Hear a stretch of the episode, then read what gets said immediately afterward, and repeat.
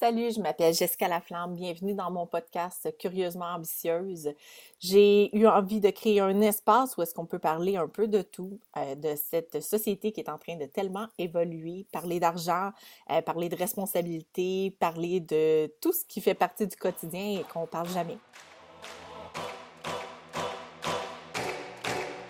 This is my time. I'm on the rise. Can't hold me down. I'm too fly. This is my time. Ready to.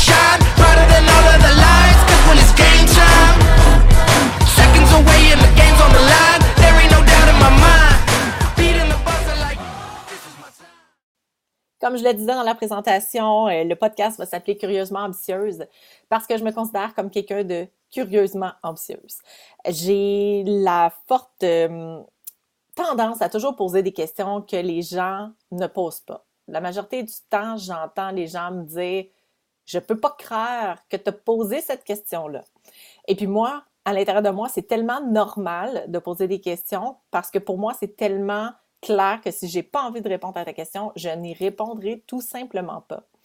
Et j'ai aussi la forte conviction qu'il n'y a rien dans la vie qui ne peut pas se dire, qu'il faut simplement choisir les mots. Et c'est un peu à ça que j'ai envie de pallier avec ce podcast-là. J'ai envie de me donner euh, de l'espace pour aller faire des choses que je n'ai jamais fait dans le passé. Je vais vous raconter un petit peu mon parcours parce que j'y vais, vais très fort dans le démarrage de mon podcast.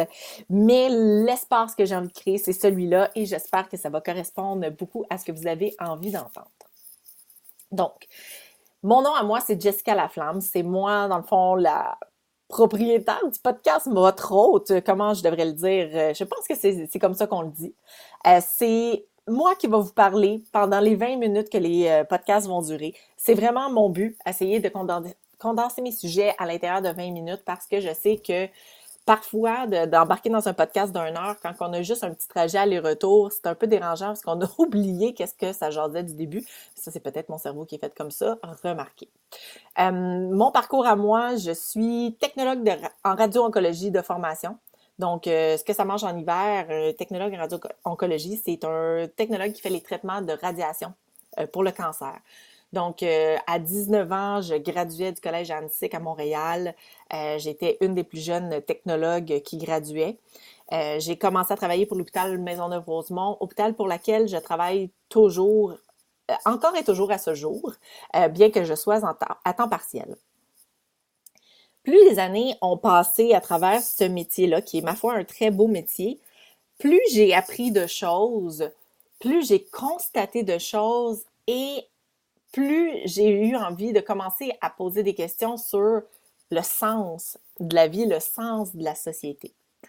Je me suis rendue un matin où est-ce que je n'étais pas capable de me lever de mon lit.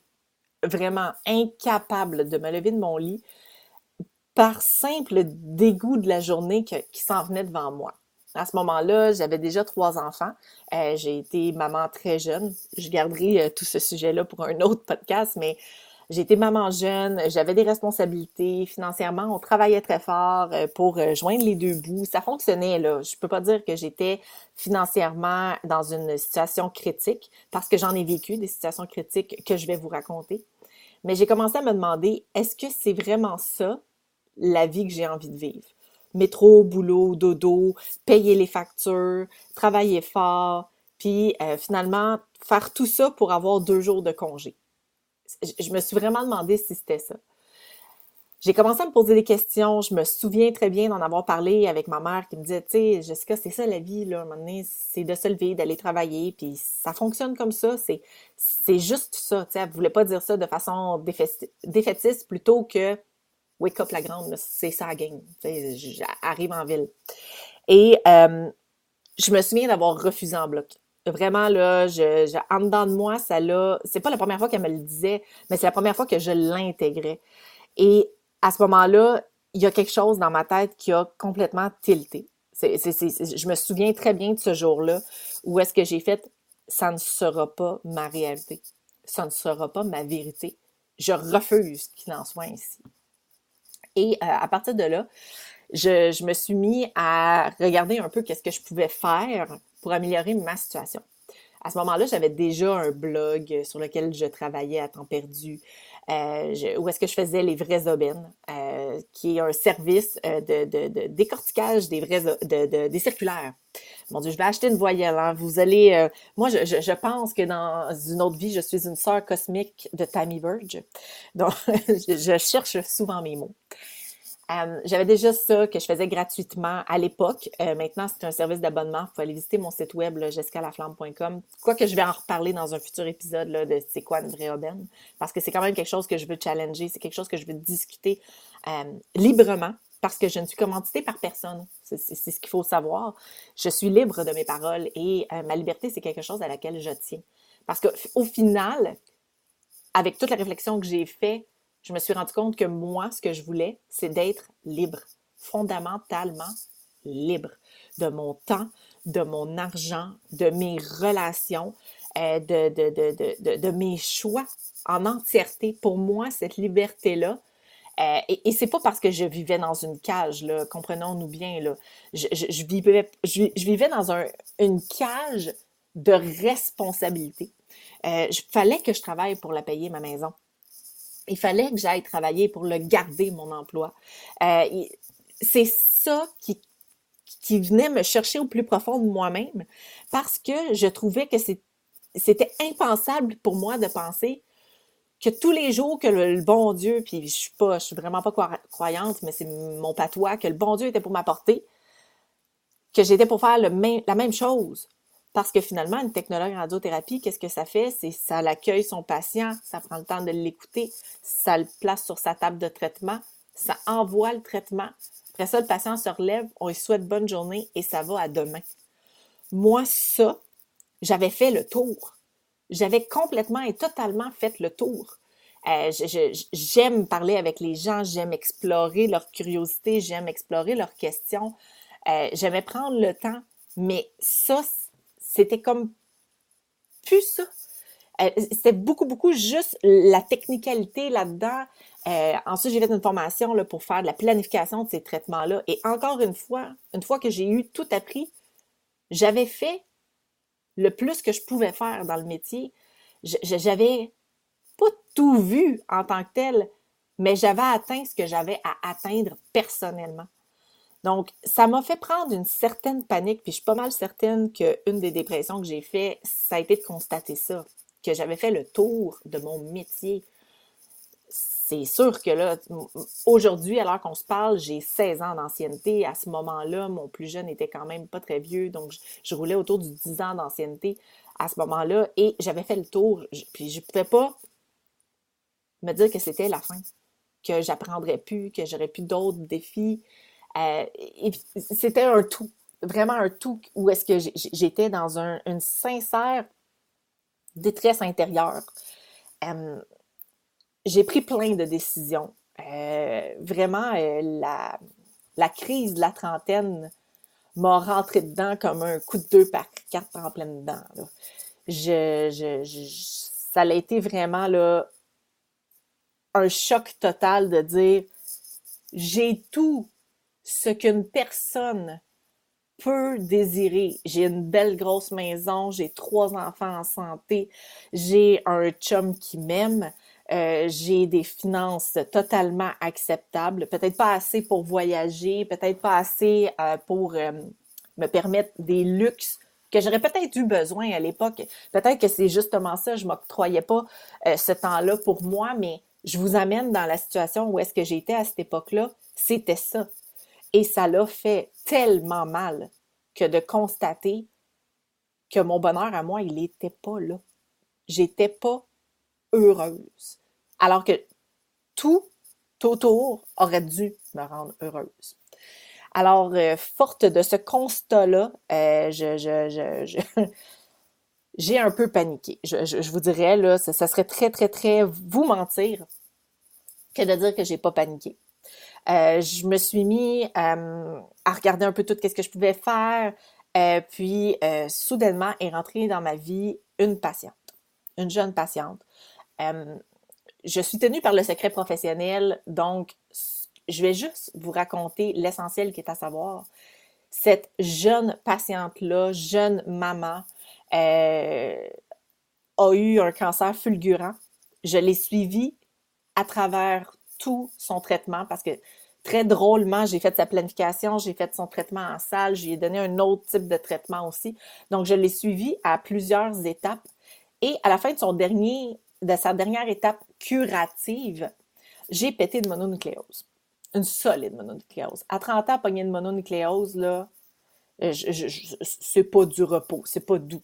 Euh, j'ai passé euh, cinq semaines à ne pas être capable de me lever de mon sofa. J'allais littéralement porter mes enfants à la garderie le matin. Je retournais me coucher, je dormais toute la journée, je me relevais pour aller les chercher. Euh, mon conjoint de l'époque arrivait, m'aidait, les enfants se couchaient, je me recouchais. Donc, c'est tout ce que j'étais capable de faire. Ça a pris des traitements d'acupuncture, d'ostéopathie pour, pour me relever. Euh, à l'époque, j'étais très cartésienne, je ne croyais pas en ce genre de médecine-là en tant que telle, mais j'étais tellement tannée d'être fatiguée que j'ai juste choisi de l'essayer parce que j'avais rien à perdre. Euh, force est d'admettre que ça a changé ma vie. Je, me suis retrouvée avec une énergie que, je ne me connaissais pas. Et je suis retournée travailler au bout euh, d'environ trois à six mois, euh, parce que mon souvenir n'est pas clair de cette époque-là, parce qu'il s'est passé trop de choses. Euh, que, je vous raconte, que je vais vraiment, je, suis un livre ouvert dans la vie, je vais le raconter sans problématique, parce que si ça peut aider quelqu'un, ça vaudra la peine.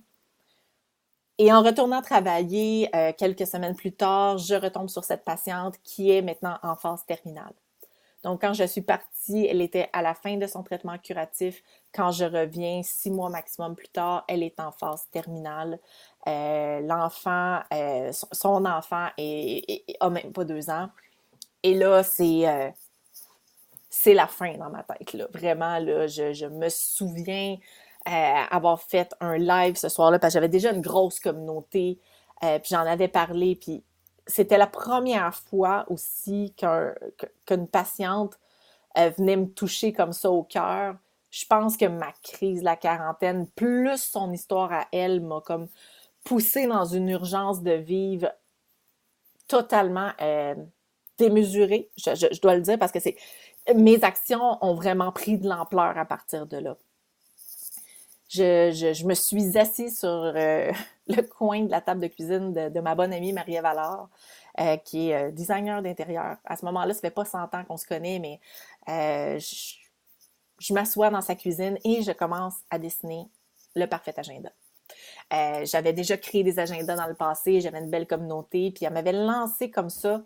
Tu devrais créer un agenda, en faire un nouveau, mettre tes dessins dedans, je suis sûre que ça pognerait ni un ni deux. Je m'assois, je crée ça.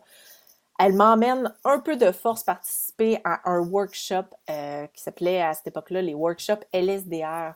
Euh, donné par euh, Emma. là, son nom de famille ne me revient pas, mais vous pouvez regarder sur Internet, là, Emma, agence LSDR, c'est vraiment, c'est eux qui m'ont parti. J'assiste à cette rencontre-là, ce workshop-là qui est sur deux jours. ça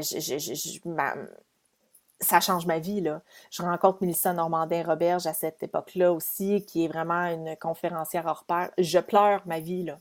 Elle est en train de me raconter une histoire où est-ce qu'elle se rend compte à 30 ans environ, elle aussi, euh, à se cacher dans le fond de son garde-robe, qu'elle n'est pas heureuse dans sa vie, puis que, que là, ça marche pas, puis qu'il faut qu'elle se prenne, qu'elle se mette en action. Je vis la même affaire, je broye toutes les larmes de mon corps. L'agence LSDR, c'est une agence de marketing moi, je sors un produit, je me dis, all in, c'est là que ma vie change, je, me prends en main, j'y vais, et c'est tout. Euh, c'est vrai que ça a été le départ de beaucoup, beaucoup de changements. Parce qu'en même temps, il se passait bien, bien, bien d'autres affaires. Euh, moi, j'avais changé. Euh, pas nécessairement mon entourage. Donc, j'ai fait des choix. des choix qui m'ont brisé le cœur à ce moment-là, choix que je ne regrette pas parce que je pense qu'au final, tout le monde est plus heureux de cette façon-là, mais j'ai pris la décision de me séparer. Euh, c'est sûr qu'à ce jour, c'est une situation qui est encore chaotique. Euh, sans dire chaotique, c'est une, situation qui est encore fragile. Donc, je, ne parlerai pas de ma séparation. Mais tout ça pour dire que je me suis séparée. J'ai vendu ma belle grosse maison. Je suis retournée dans un, appartement, mais en fait, même pas retournée je me suis, je suis emménagé dans un petit appartement, un petit quatre et demi avec mes trois enfants dans la même chambre et j'ai recommencé ma vie à zéro avec zéro dollar dans mon compte de banque parce que moi, j'ai choisi de partir avec ma compagnie, de laisser le reste en arrière et je l'ai fait de cette façon-là parce que c'est ce que je sentais que j'avais besoin. Aujourd'hui, à ce jour, je ne regrette aucun de mes choix. J'aurais préféré que certaines choses se passent autrement, ça c'est certain. J'ai tellement de d'advice à donner, j'ai tellement de choses que je peux dire. Guys, si vous avez l'intention de vous séparer, ne faites pas les choses de cette façon-ci. Ça, je, pourrais en donner beaucoup, sauf que je pense qu'il n'y a pas de relation, de, séparation qui peuvent se faire dans la perfection. Je connais un couple qui s'est séparé sans chicane et honnêtement, je les vénère. Euh, sinon, tous les autres sont un peu comme moi, c'est jamais facile. Les enfants sont impactés, il y a beaucoup de choses. Et euh, ça clôt quand même un petit peu euh, l'aspect que je me suis séparée et j'ai décidé de me lancer à 100% dans mon entreprise par la suite. Euh, je me suis remise en couple avec un autre homme qui avait deux enfants, donc on s'est ramassé avec cinq enfants une semaine sur deux. C'était houleux, c'était quelque chose. Euh, je regrette absolument rien comme que je dis, mais apprendre à connaître trois nouvelles personnes d'une shot. La pandémie est arrivée là-dedans. Euh, où est-ce que je suis en relation avec cet homme-là? On ne se connaît pas beaucoup, mais là, on est isolés, chacun de notre côté. On ne peut pas voir la famille, on ne peut pas voir personne. Moi, je suis dans mon petit quête et demi. Euh, mon ex-conjoint euh, stresse comme tout le monde avec la pandémie, donc je, suis toute seule parce que je travaille dans un hôpital. Je fais encore des heures, puis j'en fais beaucoup à ce moment-là. Donc, c'est préférable dans ce qu'on connaît du COVID-19 que les enfants restent avec lui. Donc, je me rapproche beaucoup plus de mon conjoint actuel. On décide d'emménager ensemble pour la santé mentale de tous, notamment la mienne, euh, qui, à cette époque-là, j'avais beaucoup de difficultés à me, sentir seule. Encore aujourd'hui, je ne suis pas une personne qui aime la solitude. J'aime parler, j'aime discuter, j'aime échanger.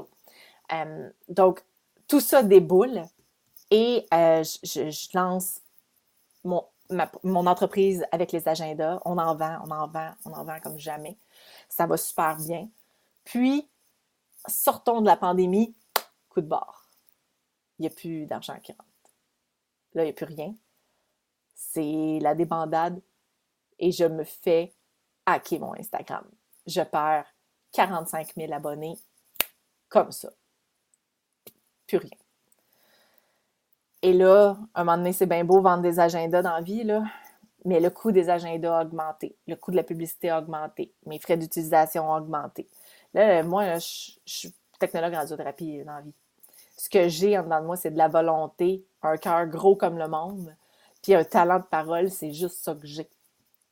Et euh, bon, je sais décortiquer des circulaires. Je sais faire ça, je suis très bonne. Mes abonnés, de façon assez essentielle, me suivent pour ce sujet-là. Euh, j'ai commencé à leur vendre des agendas parce que je me rendais compte que les gens économisaient pas parce qu'ils n'étaient pas organisés.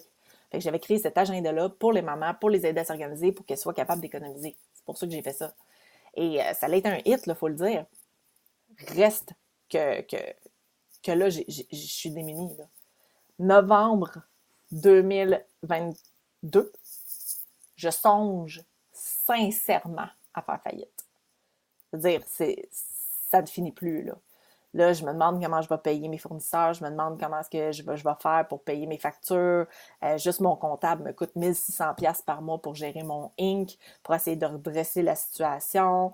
Euh, tu sais, dans la vie, là, je crois à investir en soi, je crois énormément aussi à, à prendre des risques d'investir en soi et tout ça, jusqu'au jour où je touche le fond et que je me dis, les vraies aubaines, c'était mon acte de contribution. Je faisais ça gratuitement pour ma communauté, de leur, les aider à économiser. Et finalement, la personne qui s'appauvrit, c'est moi. La personne qui vit dans la plus grande pauvreté actuellement, c'est moi. Je ne sais même pas comment je vais faire mon épicerie semaine après semaine.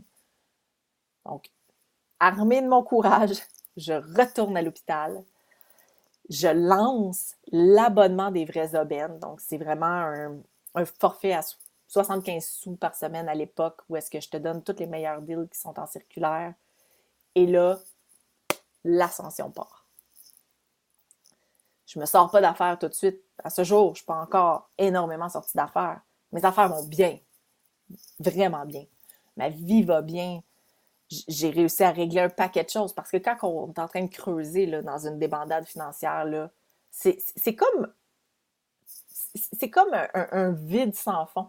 Parce que tes finances tombent dedans, ton couple tombe dedans, tes amitiés tombent dedans, tout devient de la merde. Parce qu'on peut même pas dire que tout devient difficile. Ça devient pas difficile, ça devient de la vraie merde. Et là, euh, je me ressors de ça, là. Reprendre la confiance financière. Je l'enseigne, moi, comment faire des budgets. Puis moi, je n'arrive pas, là. Je veux dire, allô, le sentiment d'imposteur que j'avais, Me relève de ça, commence à faire des sous, commence à bâtir des formations. On m'engage à Rythme FM pour venir parler euh, des aubaines de la semaine. Je me mets à adorer ça. je me mets à prendre conscience que, crime, je l'ai, ce talent-là de parole cette volonté-là d'aider mon prochain, elle ne pourra jamais mourir en dedans de moi. Puis ce que je possède le mieux, c'est ce que je suis en train de faire présentement. C'est en train de me raconter, en train de vous raconter ce que j'ai fait pour vous aider à vivre votre quotidien, prendre une réflexion, vous inspirer peut-être aussi. Bref, ce que j'ai entendu dans une vidéo qui passait sur YouTube la semaine passée, c'est ce qu'il y a de plus puissant, puis c'est ce qui drive curieusement ambitieuse, c'est quand quelqu'un s'ouvre à toi sur son expérience de vie, écoute-le. Il est en train de te faire sauver du temps, de l'argent et des peines. Et c'est vrai. Donc, c'est là-dessus que j'ai choisi de lancer mon podcast. C'était mon préambule. J'ai hâte de me raconter, de vous, faire rencontrer aussi des gens euh, qui sont vraiment inspirants pour vraiment amener des discussions, ouvrir des discussions, puis j'espère faire à ma façon un peu changer le monde pour le mieux. Fait qu'on se voit pour un prochain épisode. Ça me fait vraiment plaisir d'être ici avec vous. This is my time. I'm on the rise. Can't hold me down, I'm too fly. This is my time. Ready to shine, brighter than all of the lights. Cause when it's game time, seconds away and the game's on the line.